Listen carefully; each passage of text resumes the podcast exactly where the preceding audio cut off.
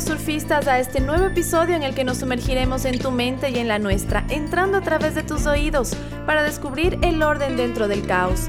Este es tu Psico Podcast con María de los Ángeles, Maribel, Pamela y Paola, y música original de Mono Jorge Valladares. Acompáñanos.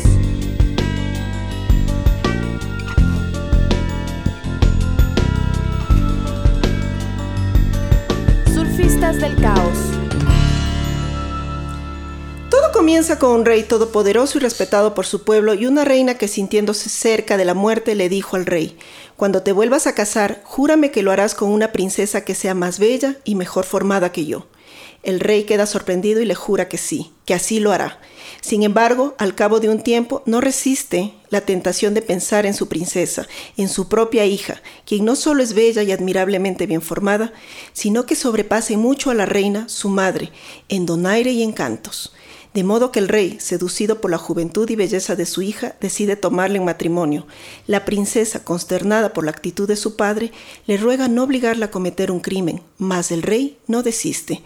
En su propósito y manda preparar la boda. La princesa pide ayuda al hada de las lilas, su madrina, quien le aconseja pedirle al rey la piel de asno. Entonces el rey, obsesionado por casarse con su hija, no le niega su deseo y deja matar a su asno preferido. La princesa se disfraza con la piel del animal y huye de palacio sin ser reconocida. Durante muchos años fue cocinera en un reino lejano. El rey moviliza a sus guardianes y mosqueteros para dar con el paradero de su amada hija. Sin embargo, el tiempo pasa y ella no regresa. Después de muchos años, contrae matrimonio con un príncipe, se pone a salvo del incesto y de la conducta perversa de su padre. Cuando regresa al reino, descubre con sorpresa que su padre se ha vuelto a casar. Hola surfistas del caos, bienvenidos al capítulo número 3. Hoy hablaremos de un tema sensible que se llama monstruos bajo la cama. Es acerca de los adultos que han sido víctimas de abuso sexual eh, infantil. Es un tema muy sensible porque nos lleva a varios lugares oscuros de nuestra sociedad, de las familias, de lo que pasa en el día a día y de lo que no queremos hablar. Hoy vamos a tener justamente los audios de una querida de una querida amiga nuestra, una amiga de la casa, Sandra Morocho, de 38 años, que nos ha querido compartir valientemente su historia de abuso sexual infantil y cómo le ha afectado en su vida. Así que a lo largo de esta conversación que vamos a mantener entre ustedes y nosotras, nos va a acompañar la voz de Sandra contándonos su historia porque este tema del abuso sexual es un tema tan cotidiano que sucede todos los días en nuestra sociedad. Yo crecí en el seno de una familia bien machista, donde había muchos secretos familiares y, y donde había muchos lobos, por decirlo así. Al menos sufrí bastantes ataques a nivel sexual, tanto en abusos toques y de pronto hasta una especie de violación, podría decirse, eh, por parte de varios familiares hombres, no solo fue un... Hace un momento yo les conté un cuento, ese cuento se llama Piel de asno. Y nos relata cómo en las familias se sigue reproduciendo ese modelo abusivo en donde un adulto mantiene una relación sexual con el niño de manera distorsionada, donde el contacto sexual no es libremente consentido. Básicamente, esa sería una, definición técnica de lo que es el abuso sexual infantil. Yo me pregunto, ¿cuántos adultos les hubiera gustado tener una hada madrina que les salve del agresor sexual? ¿Cuántos adultos todavía tienen pesadillas con ese monstruo bajo la cama? Y ese monstruo generalmente es un padre, un tío, un abuelo, un hermano, un hermanastro, son los seres más cercanos al entorno de los niños, son aquellos que terminan abusándolos, tanto en la parte física, emocional o sexual. Hoy justamente con, con el grupo vamos a conversar sobre este tema. Así que que preguntarles, queridas amigas, ¿qué opinan ustedes primero de este cuento y cómo se une al tema del abuso sexual infantil? Maribel, ¿qué nos puedes contar tú? Bueno, es un cuento que aparentemente es muy crudo y que uno diría, bueno, no es el típico cuento, pero más bien es necesario que sea así, quizás para que realmente podamos abrir los ojos de esta realidad, que como tú decías está presente todo el tiempo, ¿no? Exactamente. Y nos vamos dando cuenta, por ejemplo, en el último estudio realizado sobre, en América Latina sobre el abuso sexual infantil, uno de cada cinco niños es abusado por los familiares más cercanos. Eso es terrorífico, nos hace pensar en qué va a pasar con los adultos que no son atendidos o que no reciben una intervención adecuada después del abuso sexual en infancia. Podemos hablar de varios síntomas que se van presentando. Uno de ellos es la ansiedad, la depresión, problemas en las relaciones sociales, en la parte sexual, pero también hay esta parte del estrés. Y hay, perdón, una cosa súper importante eh, en esto, Pame, que tú mencionabas, y es el tema, justo hoy en la mañana escuchaba en una radio, eh, estaban hablando de las leyes que tienen que aprobarse con el tema de los violadores, el aborto y algunas leyes más que qué va a pasar. Y es este tema, uno de los asambleístas decía, ¿Qué podemos hacer si muchas veces el violador está dentro de la casa y la misma familia empieza a encubrir esta realidad? Y esto es, algo que no podemos... Eh, evidentemente negar que muchas familias por vergüenza, por no saber qué pueden hacer. Por miedo al conflicto también Porque en, algún dentro de familia. Exacto, en algún momento yo recuerdo una, una participante de un taller que me comentó esto y me dice, es que estaba en redenunciarle o quitarle el papá a mi hija. Mm. Y aparecen estas disyuntivas. Es un dilema que no es tan fácil. Y esto hace que muchas veces no se denuncie y esto hace que muchas veces eh, las tengamos ahí todavía en peligro porque eh, los estamos teniendo en peligro el momento que está junto a este depredador que está dentro de casa. Entonces, uno de los primeros abusos que yo sufrí fue justamente de un primo mío que eh, de cierta forma creo que él también fue abusado nos pasábamos con apenas dos años. Y él desde tan chiquito eh, veía la pornografía que el papá tenía. Una de las personas que podría decirse que yo perdoné y que yo no le tengo rencor porque de cierta forma, em, no sé, o sea, creo que él estaba sufriendo bastante y estaba expresando toda esa frustración conmigo. Entonces él me tocaba mucho durante años, siempre escondidos y todo lo demás. Y para mí a veces hasta como que se normalizó, a veces parecía un juego de novios. Imagínate, yo desde los seis años hasta que fue los ocho años que él me tocó de forma más fuerte, ya como una especie de relación sexual y tan chiquito, imagínate él también. Creo que él también se asustó y nunca más. Otra situación de abuso que yo viví fue justamente como a los 12, 13 años. Yo estaba regresando de Santo Domingo a Quito con mis papás en una camioneta grande que ellos tenían como esas 4x4, pero de la época de los 90, una grandota. Y un primo de mi mamá vino en la camioneta con nosotros. Y fue el viaje más largo y terrible de mi vida. Todos teníamos que caber en la parte delantera de la camioneta esa. Y por alguna razón este señor se ofreció en sentarnos en las piernas de él a las dos para que mi mamá descansara aparentemente como el viaje era entre la tarde y noche y este señor eh, al momento en que me sentó eh, como que empezó a jugar conmigo con el hecho de que yo le tenía que dar una papa frita en la boca porque como él nos tenía sentadas las dos quería que, que yo le dé entonces era así como que después me hacía cosquillitas y una cosa así. Entonces me daba risa yo te juro que tuve una infancia súper ingenua. Al ratito el señor de las cosquillas ya empezó a un toqueteo brusco hacia mis senos, a los pequeños senos que me estaban creciendo. Yo no sabía qué pasaba. Te juro que me quedé pasmada, no me defendí y mi papá de cierta forma se daba cuenta y ponía una cara de enojado, pero no hacía nada. Era como una cosa cómplice. Mi mamá súper relajada, durmiendo al lado, que mi hermana lamentablemente también fue tocada, estaba al lado. Y tenemos que pensar qué le pasó también al depredador o al abusador, por qué actúa de esa manera. Y hay otra parte interesante de todo esto, es que las personas que han sufrido abuso sexual en infancia generalmente terminan en este círculo de violencia reproduciendo estos modelos dentro de sus propias familias. Entonces aquí tenemos que hablar también de situaciones o factores mediadores del abuso sexual. Uno de ellos es la edad, por ejemplo, de las víctimas. Entre más pequeño, más fuertes son los síntomas que presenta porque no tiene lenguaje para expresarlo.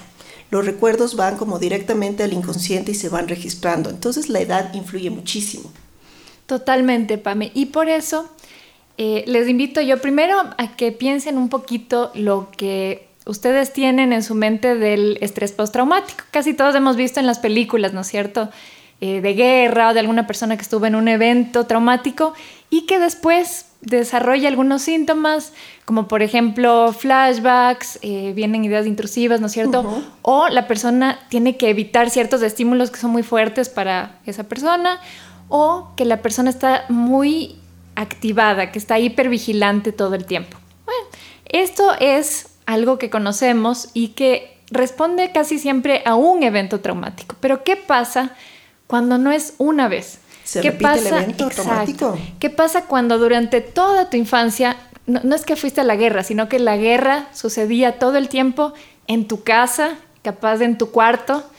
Sí, entonces eso ya estamos hablando de otra cosa. Ya no es el trastorno de estrés postraumático, sino que se dieron cuenta en los años 90 que este es otro síndrome que se llama eh, trauma complejo o trastorno de estrés postraumático complejo. ¿Ya? ¿Cuál es la diferencia? que aparecen, como tú decías, ¿no es cierto? Como están creciendo los niños, van a desarrollar otro tipo de síntomas adicionales. Además de estos que ya dijimos, por ejemplo, va a afectarles a su identidad.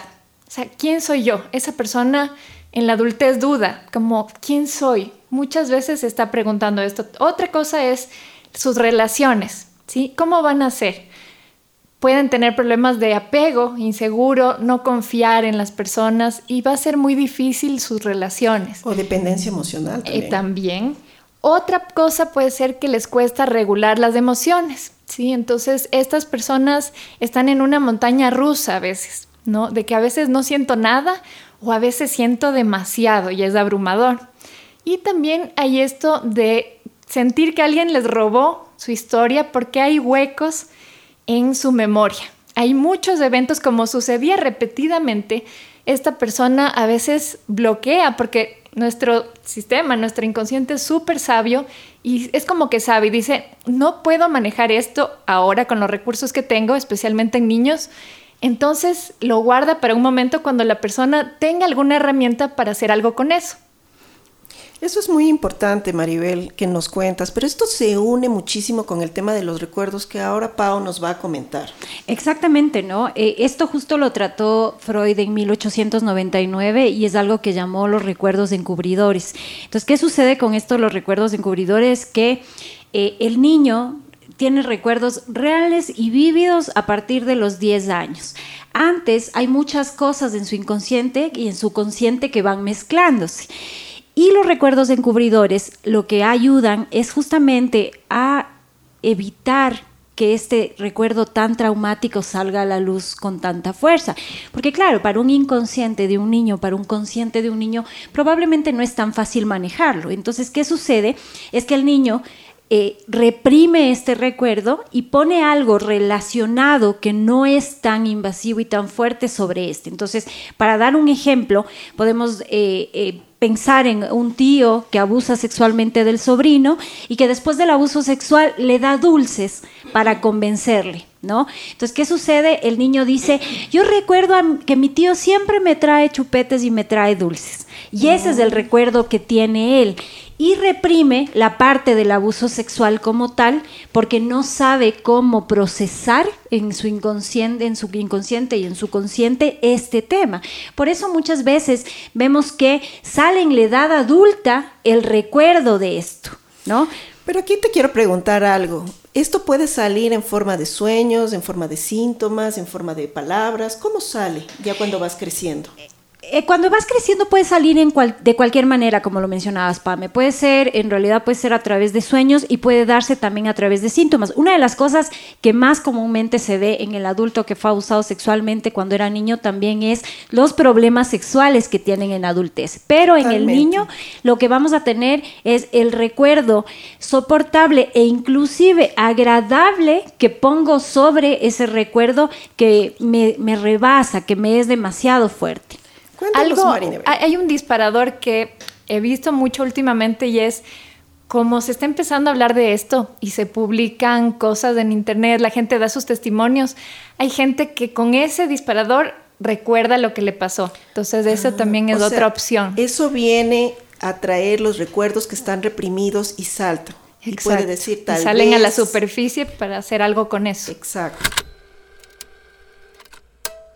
Y eso es una de las cosas que recién mi hermana y yo desbloqueamos porque nosotros las dos la habíamos tenido bloqueados, nunca hablamos del tema. Cuando entramos ni siquiera nos abrazamos, nos vimos porque lo bloqueamos totalmente, te lo juro. Yo no pensé que existía eso de que tú bloqueas los sentimientos y los pensamientos, pero sí.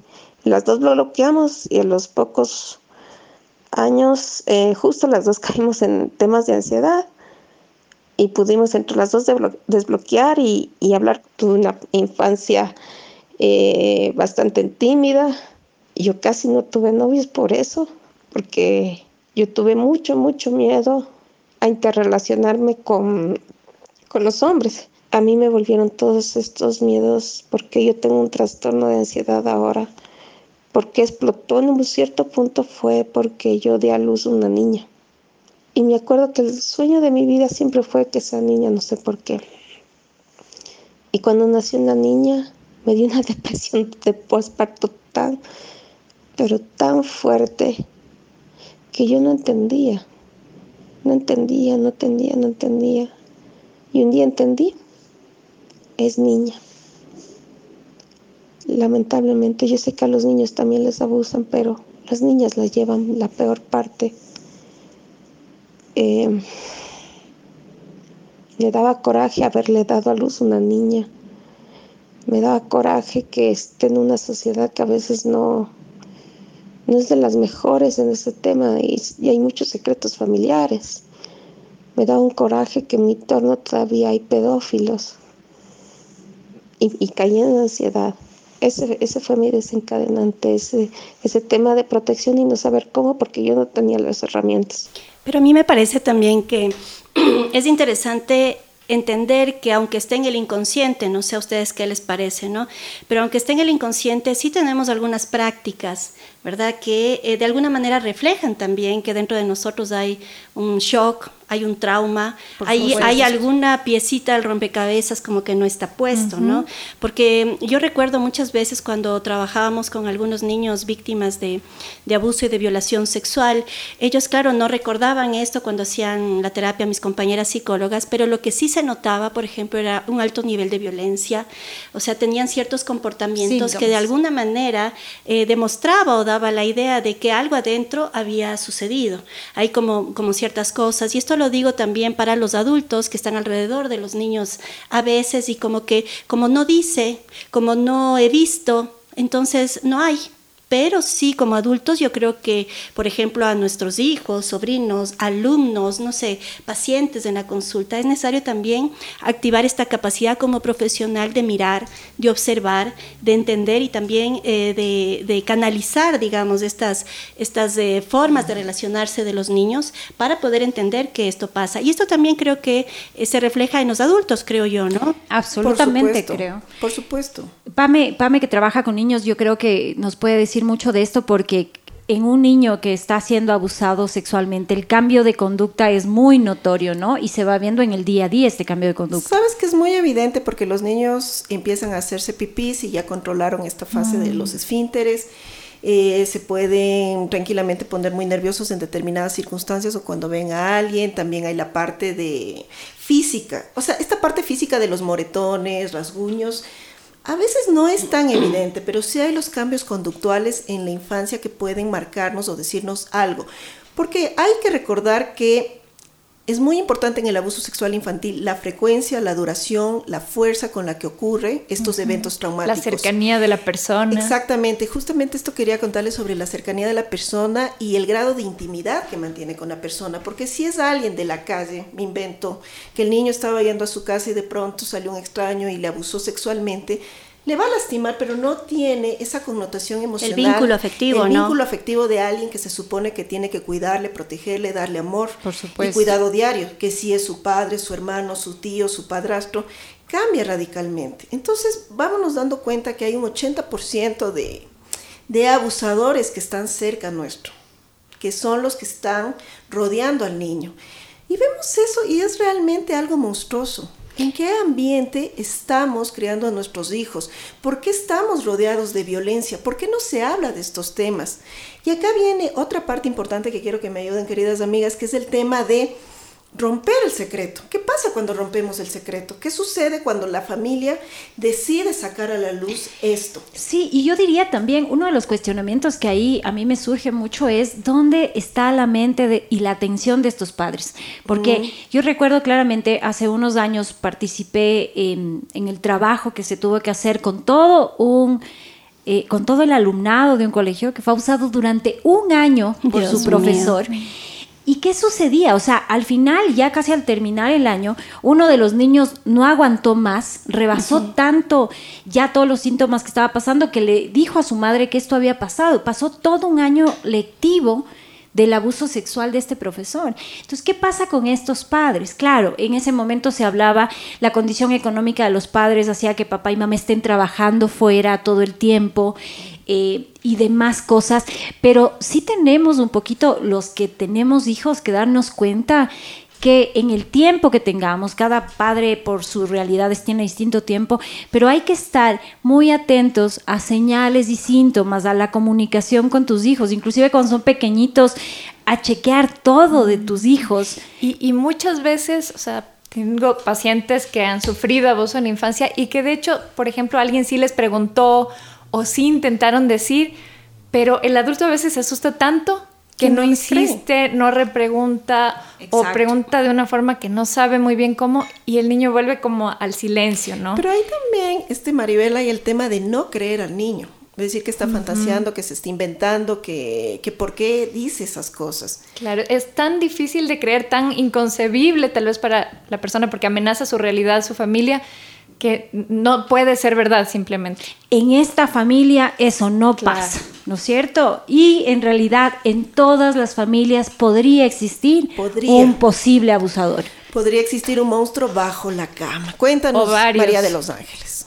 Me estoy riendo porque no me dan la palabra. Eso está aquí en un monopolio entre las psicólogas clínicas, que claro, a la una porque es ahí grupal y toda esa cosa no le hacen caso. El espíritu de cuerpo. Exactamente. Entonces, me parece muy interesante contarles una historia y es que eh, cuando nosotros trabajábamos con los grupos para el tema de la prevención, ¿verdad? Del abuso infantil, salían historias bien interesantes, interesantes pero aterradoras también. ¿Por qué? Porque cuando hacíamos los diagnósticos a través del psicodrama con los grupos, ¿no? En cada grupo, yo creo que casi en el 90% de las personas había una experiencia de abuso o de violación sexual. ¿no? Y estábamos trabajando con adultos, lo que quiere decir que de alguna manera si hacemos numéricamente la proporción, más o menos del 80% de adultos de nuestra sociedad tiene que estar lidiando con algún episodio, algún momento, alguna experiencia que está vinculada con esto. Y entonces eh, les traigo también aquí un tema sobre, sobre la mesa, ¿verdad? Y es, eh, ¿por qué nosotros como sociedad estamos instaurando una cultura relacional eh, fundamentada en la violencia y el abuso sexual. Yo estaba conversando con Pame hace un momentito mientras nos tomábamos un, cafecito preparando el podcast y decíamos, ¿cómo es posible que dentro de una familia en donde padre, madre o cualquier otro adulto que esté responsable de los niños, niñas, cómo es posible que se dé una experiencia así? Y esta es la pregunta que les pongo a ustedes, eh, de que un padre y una madre eh, deban tener esta energía de protección hacia sus niños, niñas. ¿Qué hace entonces que un adulto que se supone tiene un vínculo afectivo con estos niños, eh, los ultraje de esta manera, ¿no? Y aquí, eh, desde mi experiencia, digo, estamos viviendo también en una sociedad con ciertos patrones culturales, con esquemas relacionales de poder, que conversamos un poco en el, en el podcast eh, número uno que trabajamos sobre el tema de violencia a la mujer también, de cómo estas relaciones de poder con los niños que no tienen voz, ¿verdad? Que tienen una lealtad con su padre y su madre.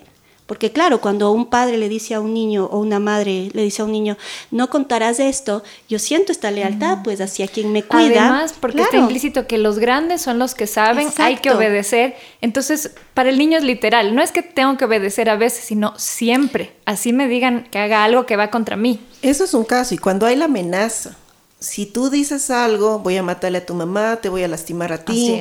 Entonces es un tema que va normalizándose a través del silencio y del secreto. y, y, hay otro rol que no necesariamente es la persona que abusa, pero sí el que, por ejemplo, es cómplice o es negligente con lo que está pasando, ¿no es cierto? Ah, y eso también el es súper grave. y que no dice nada.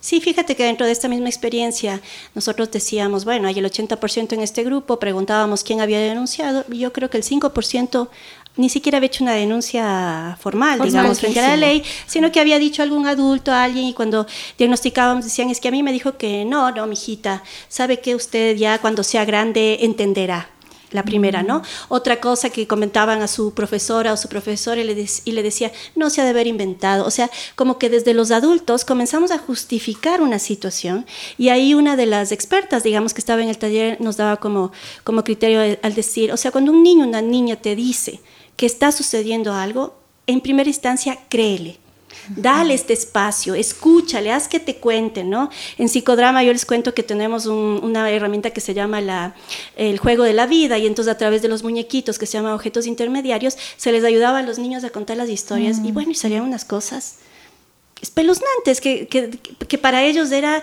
inentendible, ¿no? Una, una confusión. Y yo creo que es interesante comenzar a, a, ver estos patrones relacionales. ¿Por qué padres, madres, hijos, hijas, en donde debe haber un vínculo de afecto, de protección, se trastorna totalmente y llega a ser un vínculo de violencia y de abuso? Y esto que nos dices es súper importante porque tal vez lo, los que nos escuchan pueden decir, tengo hijos, pero bueno, yo no soy psicóloga, no soy psicóloga ¿cómo voy a hacer para que me cuenten, ¿no es cierto? No tengo las herramientas, pero esta herramienta del juego, aunque tú no seas psicólogo, aunque no tengas esa preparación, puedes observar, puedes notar cosas que están pasando que no son tan usuales. Información. Y si ya sospechas algo, sí acude ya a un profesional. Es súper importante. Esto es fundamental lo que tú dices, Maribel, porque el juego le permite al niño hablar sobre su propio trauma, es decir, le permite sacar su dolor interno. Entonces, a través del juego puede expresar frases tan perturbadoras como mi papá hace orina blanca, eh, cada vez que me duermo viene alguien y me toca y me dice una voz, no pasa nada, tranquilo. Entonces, cuando escuches cosas raras que tu hijo está diciendo, escuches cosas que se salen en la normalidad, créele, averigua. No le culpabilices, dale ese espacio para que pueda hablar. ¿Por qué? Porque en un momento se va a transformar en un adulto que va a sentir culpa y vergüenza de su propia historia. Quisiera yo recomendar a los padres ya como recomendaciones, porque a partir de eso tú ya empiezas como a tener tu despertar y, tuve el privilegio de poder asistir a, diferentes cosas como para prevención de abuso sexual y al igual conocer eh, eh, temas de expertos, que a la edad que ellos tienen son partes íntimas y no deben tocar en ninguna de las personas. Em, de igual, eh, otra de las cosas que también me llamaron la atención es que tenemos que estar atentos a las señales, señales de en, cuanto al niño, no sé si es que de pronto está como muy aficionado a un adulto o señales como que el niño esté muy triste, muy decepcionado o renuente a un adulto. Entonces sí se debe ver ese tipo de señales. Otra de las cosas que también conozco y entiendo que, se tiene que, prevenir es, por ejemplo, políticas como no obligarle al niño a hacer cosas que él no quiera o la niña eh, por ejemplo, si no quiere abrazar a cierta persona, si no quiere dar un beso, si no quiere, no se siente cómodo, entonces no, tiene por qué sentirse obligado. Y al momento en que pase cualquier cosa, sabe que esa persona tiene la decisión. Por ejemplo, al obligarle eh, a hacer las cosas por supuesta educación, a veces, no sé, mal, malinterpretamos como niños de que eh, el adulto siempre tiene la razón, no siempre tiene la razón. Eh, otra de las cosas que me hubiese gustado que mi mamá o mi papá hubiesen puesto como política que yo la tengo ahora, no sentar jamás a un niño en unas piernas de nadie. Y es como que yo vuelvo a mi infancia y vuelvo a hablar con la niña que está a mí conmigo y es como de cierta forma como que la reconstruyo no le digas a tu hijo, a tu hija que cuando descubras que alguien que es un familiar tuyo, que probablemente, probablemente la niña quiera o el niño quiera, que le vas a matar. Entonces tienes que como que manejar más el lenguaje porque nosotros como niños cuando fuimos, al menos cuando yo fui a niña, igual fue muy literal. Así es, y esto es súper importante, pero insisto yo que para esto necesitamos padres y madres presentes en la casa, con escucha hacia sus hijos, porque si bien en Ecuador estamos en un momento, ahorita estamos en un momento clave, se están discutiendo muchas leyes que están por decidirse ahorita, justo qué va a pasar con los violadores, qué pasa con la cosa de la justicia y demás cosas. Y se han barajado muchas ideas, ¿no es cierto? Desde la castración química. Y estamos olvidándonos de que yo siempre digo, eh, Elsa Punsen también me encanta porque ella dice, hay que empezar con las pequeñas revoluciones. Y las pequeñas revoluciones en el microsistema que es la familia va a llevarnos a que luego sea más fácil que hagamos estas macro revoluciones en el sistema, en nuestro país, etcétera, cosas. No es que tengamos que dejar de insistir porque se aprueben leyes. Tenemos que seguir en esta lucha, pero tenemos que empezar también en casa a hacer cambios absolutamente que nos permitan esto, empezar a observar otras cosas, estar más pendientes de los niños, darles la voz a ellos para que puedan manifestar. No Debe confiarles a nuestros hijos de cualquiera tampoco, porque por supuesto, porque es una persona amable conmigo no significa que va a respetar a mi hijo. Absolutamente, o sea, debe ser terrible pensar que puede ser tu suegro, que puede ser tu hermano, debe ser terrible, pero puede pasar. Entonces tienes que estar abierto a eso y estoy absolutamente de acuerdo. Ahora muchas mamás nos dicen, qué intensa, porque no se les manda a dormir en, el resto de casas, pero tenemos que cuidar a nuestros niños y es necesario que estemos pendientes de ellos como papás. Creo que es la obligación de nosotros como papás estar pendientes. ¿Qué creen ustedes que es eh, lo más importante para alguna persona que nos esté escuchando que ya de adulto está viviendo las secuelas de este abuso en la infancia, ¿no? O sea, ¿qué, creen ustedes que es lo, más importante si pudieran transmitirle algo?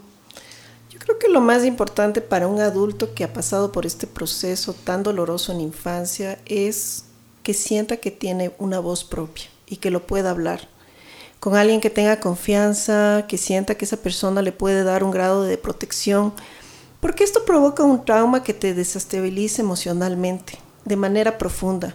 Y si hay alguien que es tu familiar, tu amigo, hay alguien cercano en tu entorno que ha pasado por algo tan grave, por favor créele, no le culpes. No le digas que tal vez ha hecho algo en su infancia que le llevó a eso.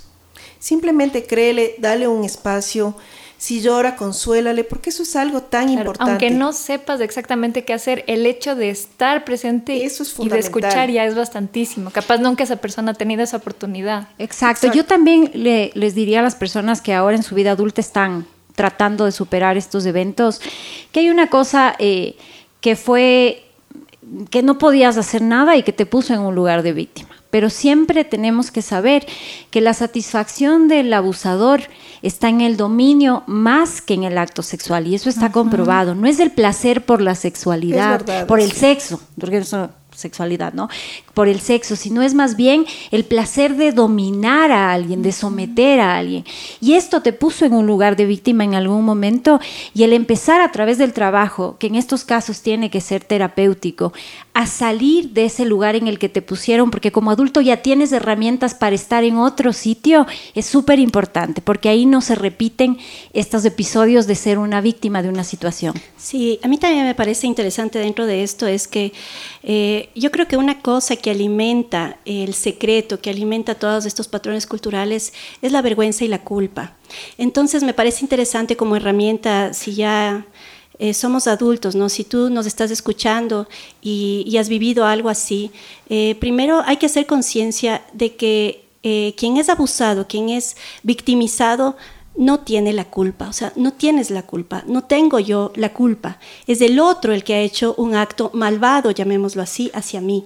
Yo no he hecho absolutamente nada para que esto me pase.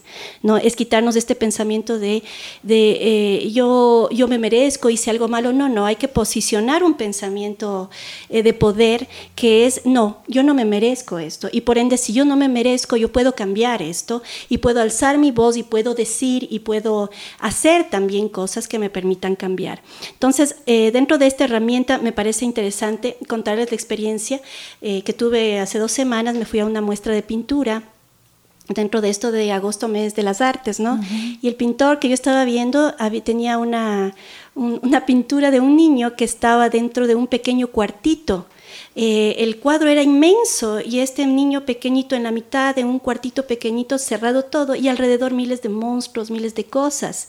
Entonces yo al pintor le digo, wow, qué, cosa impresionante este cuadro, qué doloroso. Me dice, sí, esto me pasó a mí cuando yo tenía eh, cuatro años y mi mamá me encontró tocándome. Me había sacado toda la ropa, estaba desnudo, me estaba tocando y me encerró en un cuarto por seis horas solo y yo no sabía qué me pasaba, ¿verdad? Y entonces yo cuando pinté y comencé a pintar, a hacer esto, me salió todo este cuadro y aunque tú no lo creas, dice, mira este de acá, mira este de acá, y claro, todas tenían una concatenación a partir de este hecho y dice, y comencé a sanar. Mm. Entonces para mí una herramienta importante es la creatividad es que esta energía que está puesta ahí de un dolor, de una pérdida, de una herida enorme, ¿verdad? Te sirva eh, como un insumo para crear algo nuevo y algo mejor como esta obra de arte en donde la gente se siente luego identificada y puede, mirando esto, sanar también el dolor. Entonces, me parece interesante eh, hablar aquí, por ejemplo, de la resiliencia, en donde sí, hay que asumir que yo, que yo viví esto y que fue una tragedia y que fui víctima y que me destrozó. O sea, hay que asumir que hay una herida profunda y no hay que poner una curita, una cosita así para tapar, sino que hay que sanar sacando sacando, eh, parece un poco duro, pero alguien me dijo eso, es una herida con pus y al pus no le pones solamente una curita para sanar, sino que a veces hay que aplastar, drenar y eso duele. Y ahí empieza la sanación. Y eso requiere a veces la compañía de alguien calificado, que ¿no? porque son emociones tan fuertes que algunas personas no lo pueden manejar solos. Sí, entonces ya eh, como herramienta a mí sí me parece que esto de expresar todo, de sacar, ¿no? Lo que sale a través del arte, a través del baile que hablábamos en, en el otro episodio, también de buena conversaciones terapéuticas con gente buena, que tal vez haya pasado por lo mismo, como grupos de autoayuda, como espacios de apoyo, y también poner este tema de la terapia. Yo pienso que es, es, una herida tan profunda que necesitas ir al médico, como dice Maribel. Necesitas realmente que alguien experto pueda ayudarte en la sanación. Hay una frase que me encantó que dice, la forma más rápida de curar el trauma es despacio. Ya, esto lo dijo Steve Haynes porque Imagínate, son tantos años de que se fue construyendo ese dolor que no podemos pretender rapidísimo sanarlo. Va a tomar tiempo, va a ser un proceso, pero va a ser algo más real, ¿no es cierto? Con más sustancia. Y otra cosa que yo les diría a las personas que nos están escuchando, si tú has sufrido esto, es que de alguna forma sí existen mecanismos en los que hay una palabra en inglés que no tiene una traducción exacta, que es reparenting, que sería algo como repaternar o rematernar, ¿sí? Que es básicamente lo que pasa en la terapia, ¿no? O sea, de alguna forma el terapeuta hace un poco ese rol mm. de papá, de cuidador, de mamá, cuidadora, pero después la propia persona tiene como su padre o madre interior sanados. Entonces, ¿qué significa eso? Que nos empezamos a cuidar a nosotros mismos, a nutrir a nosotros mismos, que empezamos como a no repetir lo que tal vez hizo esa figura abusiva con nosotros, que muchas veces pasa. O sea, tal vez ya no está el abusador, pero nos seguimos a nosotros tratando de esa forma. Entonces, es súper importante prestar atención a esto y algo más, saber que esto que hablábamos del trauma complejo hace que se afecten algunas estructuras del cerebro que tienen que ver con la parte lógica. ¿Qué significa eso? Que a veces eh, alguna terapia que sea muy racional probablemente no va a llegar al trauma y vamos a necesitar cosas como decías tú, Ángeles, ¿no? Que era como el dibujo o la danza o la hipnosis, algo que vaya a otras estructuras del cerebro. Exacto. Y que permita eh, realmente, en psicodrama se dice lo que la mente o la comunicación nos saca, el cuerpo sí. El cuerpo te ayuda a expresar. Bueno, yo hice, yo hice terapia eh, de, todo, o sea, yo hice de todo, esas como las hipnoterapias, relajaciones, porque ya con mi hermana no, no podíamos dormir, eh, nos acechaba todo eso. Y una de las cosas más liberadoras, como te dije, fue hablar con mi mamá.